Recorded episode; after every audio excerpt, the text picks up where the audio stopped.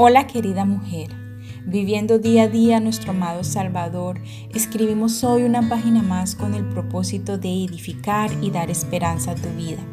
Continuando con nuestro tema serie, hoy veremos ser una mujer cristiana requiere de propósito. Querida amiga, hoy te tengo una excelente noticia. No has nacido sin propósito.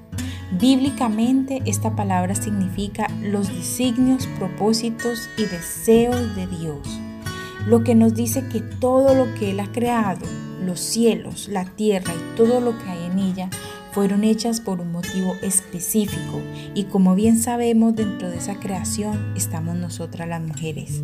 Debes saber que si es Dios el creador tuyo, es quien también cumplirá ese propósito en ti. Salmo 138.8.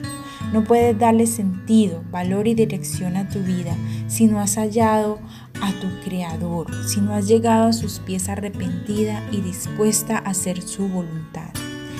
Para empezar este primer inciso dentro de este precioso capítulo, vamos a ver el propósito general de tu vida.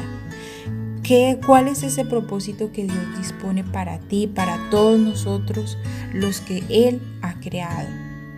Ese propósito es, como mujer, fuiste creada para glorificar a Dios. Isaías 43:7 dice, todos los llamados de mi nombre para gloria mía los he creado, los formé y los hice. Este es el importante propósito para el que hemos venido en esta tierra pero ¿qué implica esto? Implica que ese chip interior de tu pensamiento que te llevaba a vivir según a tu manera debe ser totalmente renovado. Y esa renovación proviene del Señor. Y para acceder a esa renovación debes reconocerlo como tu Dios y tu Hacedor. Salmo 103. En tus manos está obedecer a ese llamado o desacatarlo, querida amiga. Cada decisión que tomes en tu vida, recuerda que éstas afectarán en gran manera las consecuencias futuras que han de llegar a tu vida. Y si Dios tiene bendiciones para ti, tal vez se pueden transformar en dolores de cabeza.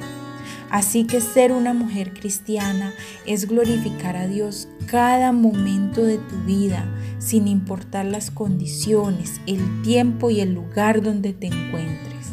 Con amor, Tania M. Olson. Nos veremos en una próxima oportunidad con una reflexión más aquí en Diario de una Mujer Cristiana.